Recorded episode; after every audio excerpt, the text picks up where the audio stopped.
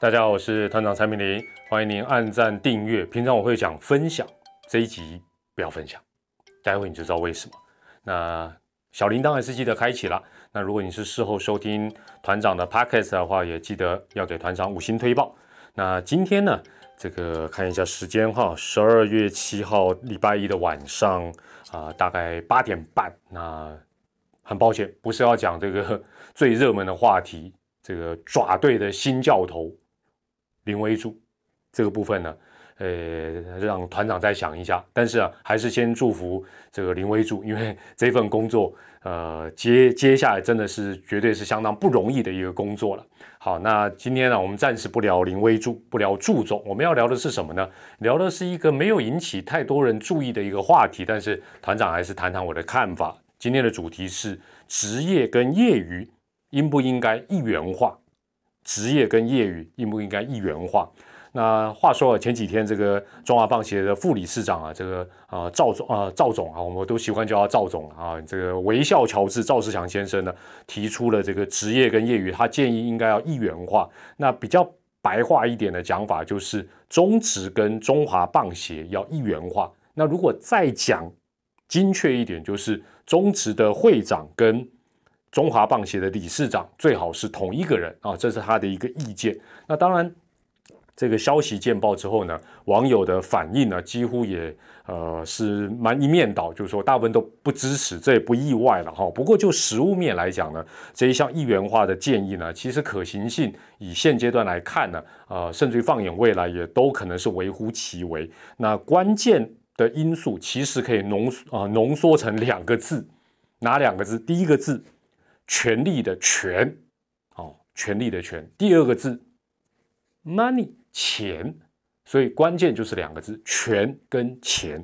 那如果硬要再浓缩成一个字的话，其实还是最关键的钱，money。那我们先谈权呐，谈权力的权。那中职在元年到四年呢，这很古早以前，确确实实有过。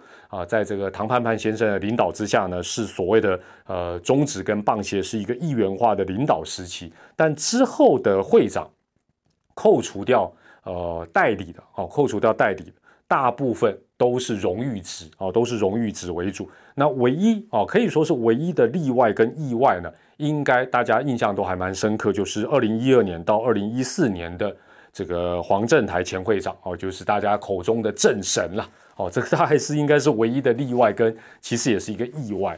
那为什么都原则上找荣誉值为主的这个中职的领导人？其实我想大家球迷应该也都很清楚，因为中华职棒不管四队、五队、六队，其实都一样，大家都想要有权哦哦，不是拳头的权啊，权力的权，但是并不想说上头呢，哎，还有一个大老板，而且呢，长久以来呢，呃，都是以合意制为主轴的这个中华职棒，每一队的。一票哦，现在加上魏权就五票，但每一票都一样大，而且呢，厉害在哪里？合意制之下呢，通常反对的那一票特别大，就赞成的那一票不是那么大，但是当你反对的时候，哇，那票都很大，因为其他人要说服你嘛。这是中华之邦比较特殊的一个，而且是长久以来的一个状况。那如果各球团找来像过去呃像正神啊黄前会长这样的一个强势的会长。那联盟基本上长久以来，呃，比较类似于球团的下属组织，哦，也可以讲说是行政组织这样的一个角色。突然之间，它可能会变上级单位，或者它是平行单位。这一基本上应该不是球团所乐见的一个状况。那基本上呢，呃，从这个呃权的一个观点呢，每一支球队都不想削弱自己的一个权利。那怎么可能在跟棒协或者说是业余的呃这个球界合在一起，那然后有更多人跟你一起开会，然后呢投票权，你可能以前是五票啊，现在是变五票嘛，即便加上会长六票，但是你如果加上业余的，哇，那不得了，搞不好变十几票，那基本上你可能对于呃这些职业球队来讲，他是不太想变得那么的复杂。好，那我们接下来全讲完之后，讲最关键的钱 money。钱才是关键中的关键。现在大家都知道，每一支呃中职的球队呢，每一年大概都要净支出啦。哇，讲净支出很很很这个绕绕弯了，拐弯了，就是亏了，亏损大概都在一亿元上下，一亿元上下。那大部分甚至于现在的规模，呃，加上二军啊，还有很多的呃，像今年来讲，哇，那当然这个净亏损绝对可能是超过一亿以上，是绝对跑不掉的。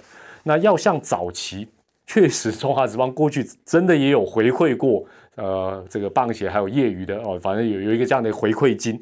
那你想要再回到过去这样的一个状况，其实回不去了。为什么？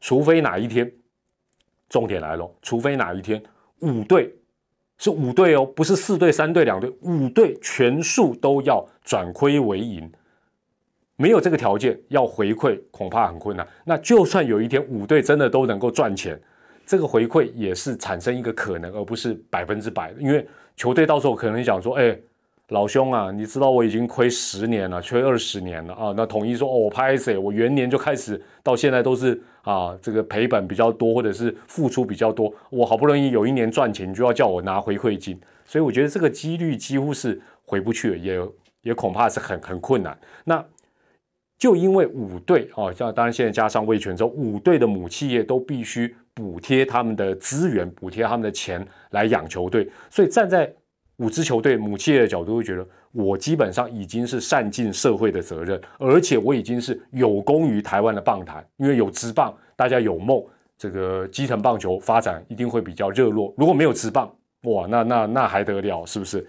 所以，除非这一位打算要一元化的领导人，就是说他要中华棒协中职的会长，他一个人要当。有一种可能，也不是说都不可能。他的证件跟他的能力，可以让五队跟五队讲说：“来，由我当这两个单位的大哥大大啊！如果都让我一统江湖，让我一起来处理，我可以让你们五队赚钱啊，或者打平，或者你们比如说每一年呢，原本是呃母企业要贴一亿，我让你们只要贴五千万，其他的我来处理。哇，那就不一样喽，那意思就不一样。”但是你想想看，这样的可能性也是微乎其微。唯一有可能的角色是什么？政府。政府。但是政府如果这样做，出面这样做，社会一定反对嘛？因为职业运动怎么可能，对不对？由由政府的呃减免或者说是补贴，然后让大家因此而赚钱，这个这样的一个可能性，现阶段争取很多年，其实也都没有呃达到啊这终止的一个目标嘛。所以这样的可能性也不大。所以维持现状应该是五球团最佳的一个选择。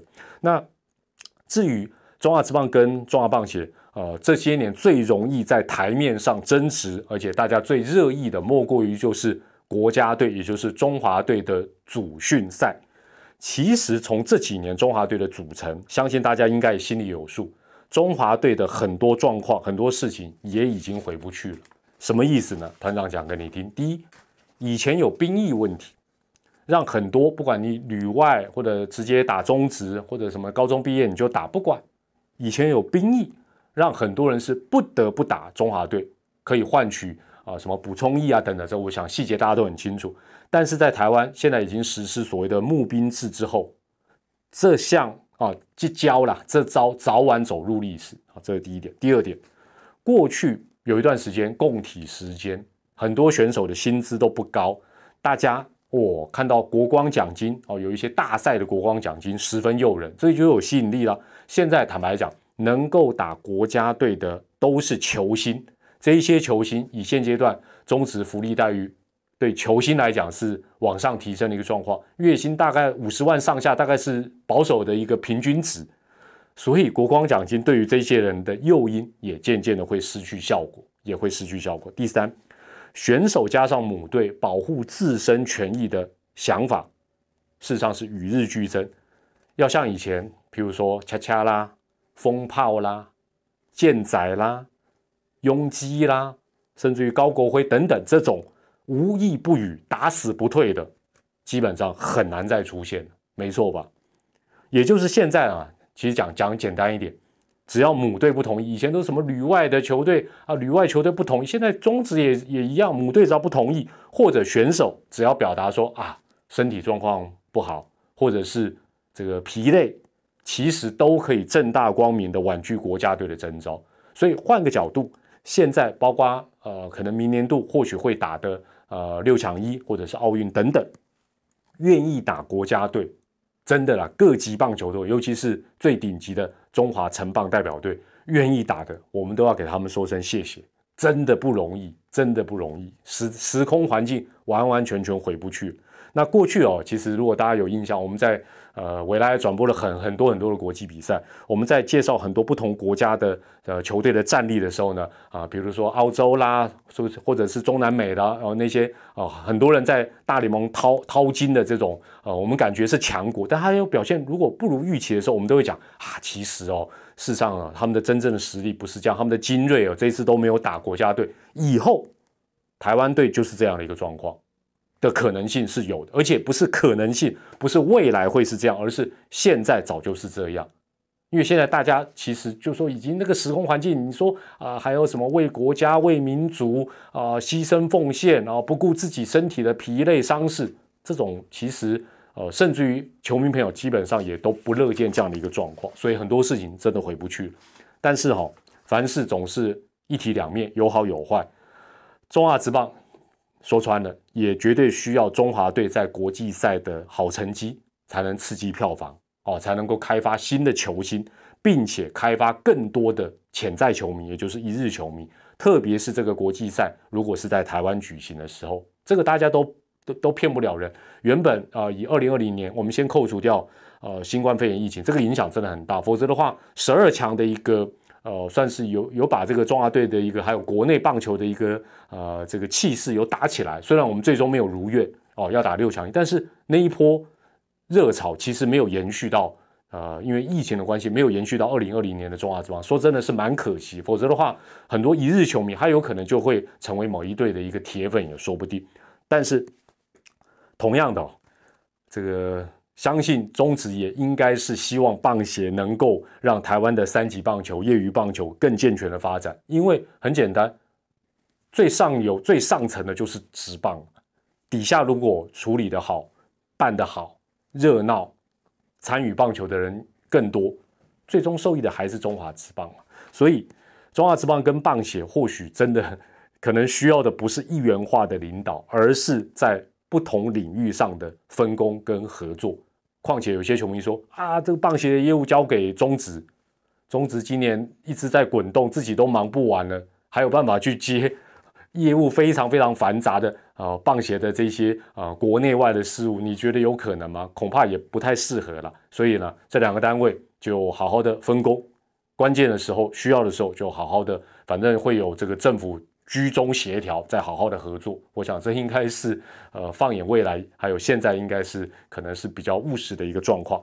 好了，那今天的这个内容讲到这，你一定觉得说，哦，好像吃了一碗没有加调味料的，呃，一碗粥还是面。好了，那团长为了惩罚自己，好不好？今天因为一时半刻要讲祝总，为我们我们在被攻上面。好了，那我们就来一个悄悄的来一个有奖征答。话说哈，明天十二月八号礼拜二。魏全龙队要抽签决定明年他的选秀顺位，那听说签就是一到五了哦，一二三四五。哦，他抽到什么他就是第几顺位，团长就猜一个数字，猜错了就送随便一找就找到的古文物，今天的古文物是这个 二零哦哦，来来先干这先干这，二零零二中华职棒花莲之战，其实哦。这好像里面是一个电话卡，现现在其实已经没有人在用电话卡，但是可以当个纪念品。而且这个东西我觉得蛮屌的一个地方是，不讲其实我都忘了。二零零二年中华职棒的四队是哪四队？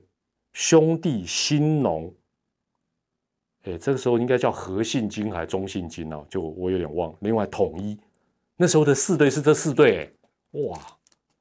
想一想，一转眼也经过了快二十年的时间了。这 这四队里面有两队现在并成一队，好，可以这样讲了。好了，这个古文物团长如果猜错一到我猜一个数字，我猜错送。